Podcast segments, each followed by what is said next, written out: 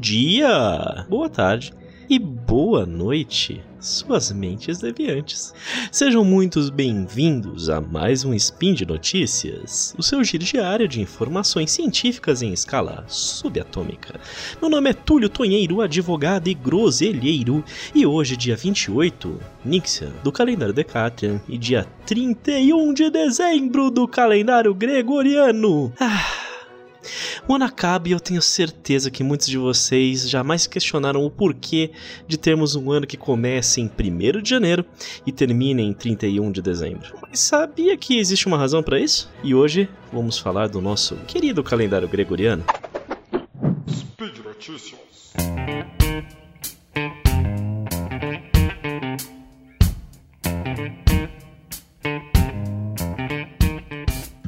Em 2017, o Pena, o nosso amigo e também divulgador científico aqui do SciCast, e que também trabalha lá no Manual do Mundo, beijão Pena, trouxe um artigo bem legal lá no portal Deviante, em que ele nos apresentou o calendário Decatrian, um calendário homogêneo com 13 meses contendo 28 dias cada, e uma forma mais regular e padronizada de calcularmos os nossos dias. O mundo, no entanto, segue em sua maioria o que foi definido no calendário gregoriano, que é o que conhecemos, com 365 dias, iniciado em 1 de janeiro e terminando em 31 de dezembro. Em sua maioria, eu digo, porque há exceções notáveis que afetam os registros oficiais de datas de diversos países, como o calendário chinês, que faz cálculo de datas de acordo com as fases do Sol e da Lua, divergi divergindo em datas de início e fim, e que podem variar se adequando aos signos da astrologia chinesa. O calendário Juche eu não sei se estou pronunciando correto, usado na Coreia do Norte, que inicia sua contagem com a data de nascimento do líder político Kim Il-sung, e o calendário islâmico, que é basicamente um calendário lunar com contagem que variam entre 354 e 355 dias, iniciando sua contagem no evento histórico da fuga de Maomé de Meca, conhecido como Égira.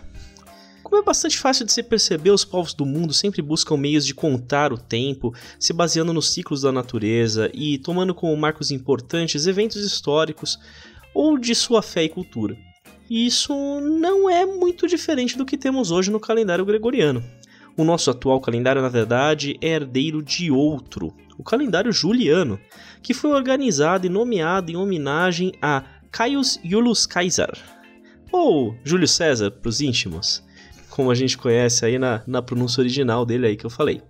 O calendário juliano se inspirou no calendário egípcio da época e buscou se adequar às estações do ano, inverno, primavera, verão e outono, num período de 365 dias, em 12 meses por ano. Até então, o antigo calendário romano tinha 10 meses, iniciando em março e terminando em dezembro.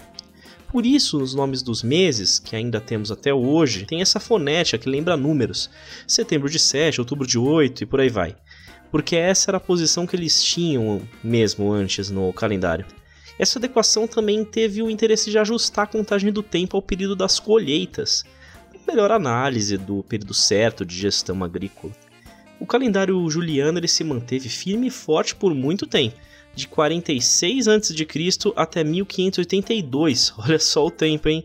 Quando foi substituído de modo formal pelo então Papa Gregório XIII. Sua forma e cálculo de tempo foram feitos por é, Luigi Giglio, desculpa se eu pronunciei errado, um astrônomo e matemático da época, pedido do papado.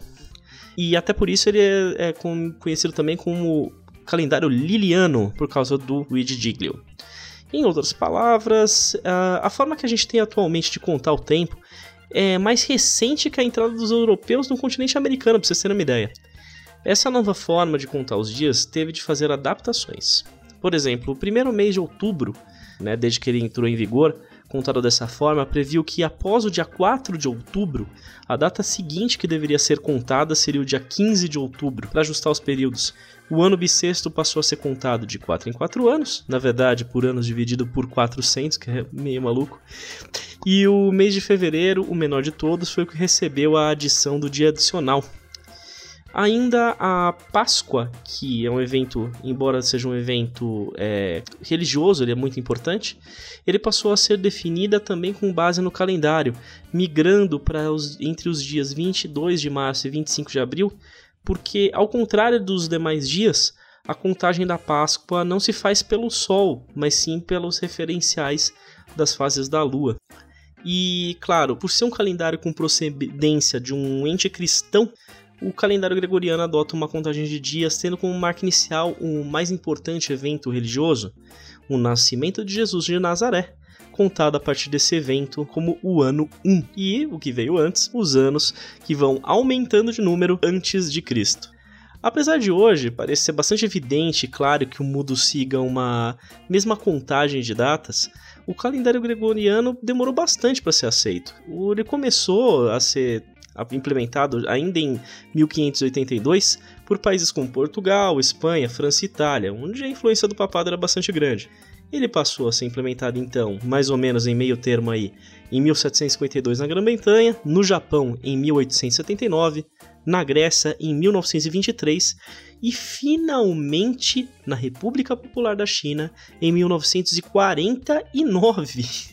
Vocês verem, gente, não faz muito tempo que o calendário foi adotado nesses países, que relevância mundial enorme.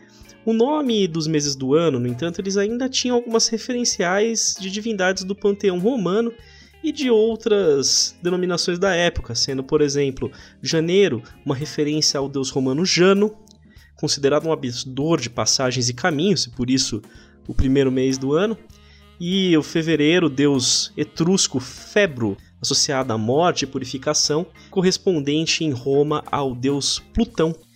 E sobre o fim do ano, é bom dizer que isso também acompanhou a religiosidade cristã. Antes do cristianismo, já era tradição a realização de festividades e celebrações por diversos povos do solstício de inverno no hemisfério norte, ou seja, o dia em que o Sol se encontra a maior distância da Terra.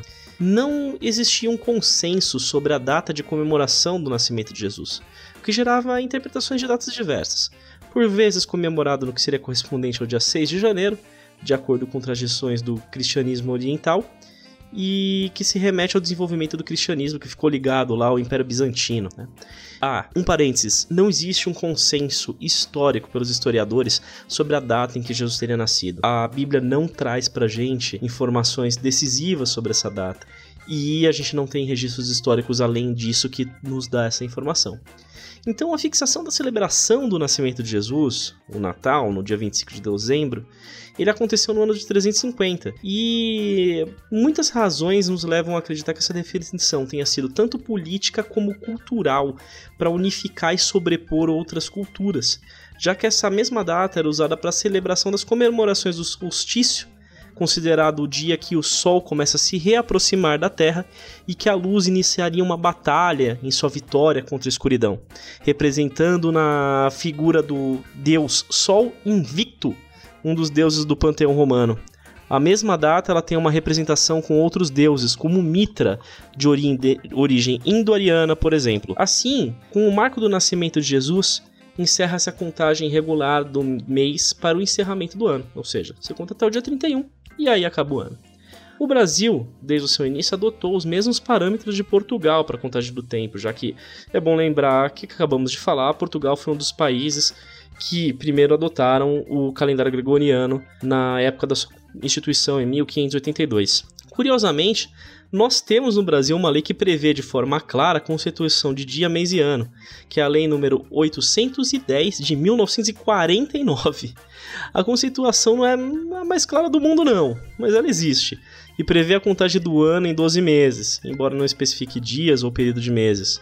É, para isso, a gente tem ainda uma definição, aí, né, com essa lei, a definição de ano civil, que é a contagem de tempo para todos os atos civis. Até 1949, nós tivemos leis que definiram datas diferentes para apuração de todos os, os demais calendários, tanto financeiros e tributários, adotando contagem de início, normalmente em uma data posterior ao início do ano civil.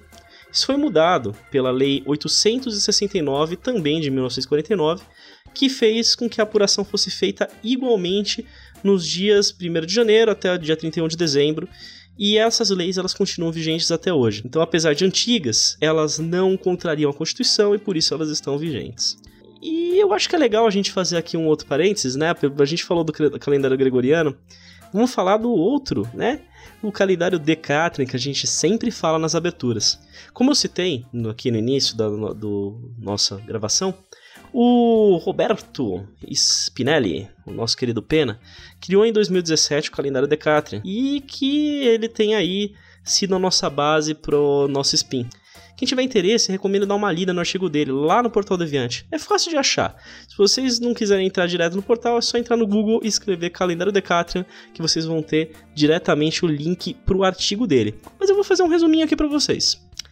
Hum, que tal se a gente deixasse de lado esses meses irregulares que nós temos hoje?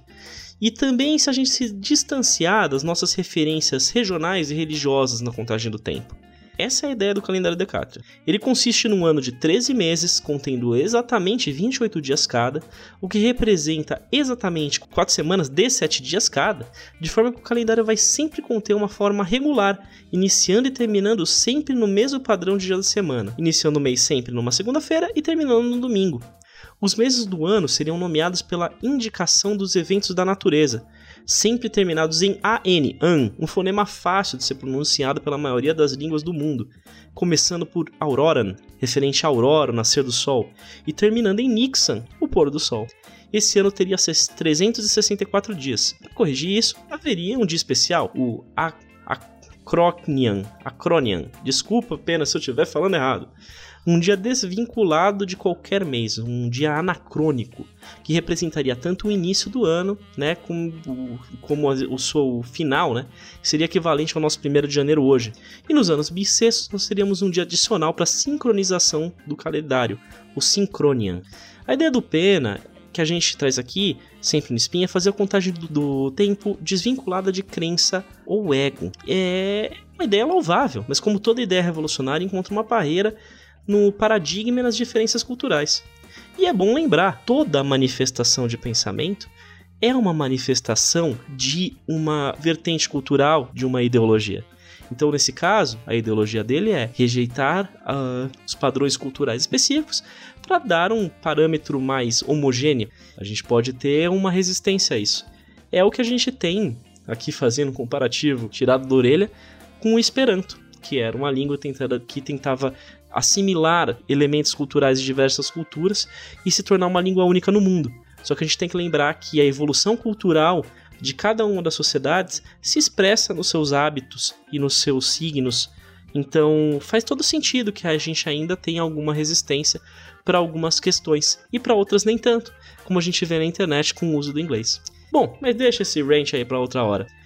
Isso aí, tudo que eu falei é assunto para outro spin. E por hoje é só. Obrigado a cada um de vocês que nesses últimos 365 dias acompanharam esse trabalho. 2022 foi o meu ano de estreia no Portal Deviante, o mesmo ano em que eu iniciei meus trabalhos aqui no Spin de Notícias e no SciCast. Desde que eu ainda estava na faculdade, eu comento com meus parentes e amigos o quanto o direito é uma matéria interessante e muito mais acessível que parece ela pode fazer parte de qualquer círculo social e qualquer é, grupo de pessoas. E eu me sinto realmente feliz de estar fazendo parte.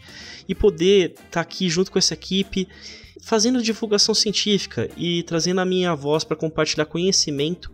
E isso é algo extremamente gratificante para mim. Vale cada momento cada período que eu gasto aqui fazendo pesquisas e fazendo a apresentação para vocês. Então, obrigado a você, ouvinte, pelo seu tempo. E aos patronos, eu dirijo um, meu carinho especial, porque sem vocês a gente não ia conseguir manter o trabalho com o padrão de qualidade que a gente tem hoje. Obrigado a quem comentou, compartilhou interagiu com esse conteúdo. Se eu, qualquer membro aqui, tiver trazido um pingo a mais de conhecimento que tenha sido útil, ou no mínimo divertido, a nossa missão está cumprida, porque a ciência tem que ser divertida. Um abraço, um beijo do gordo e até o ano que vem.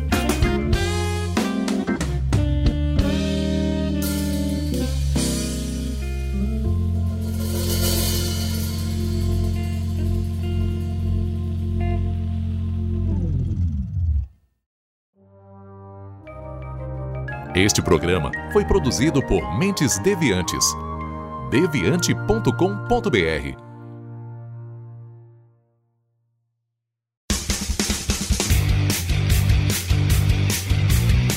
Cortes, edição de podcast.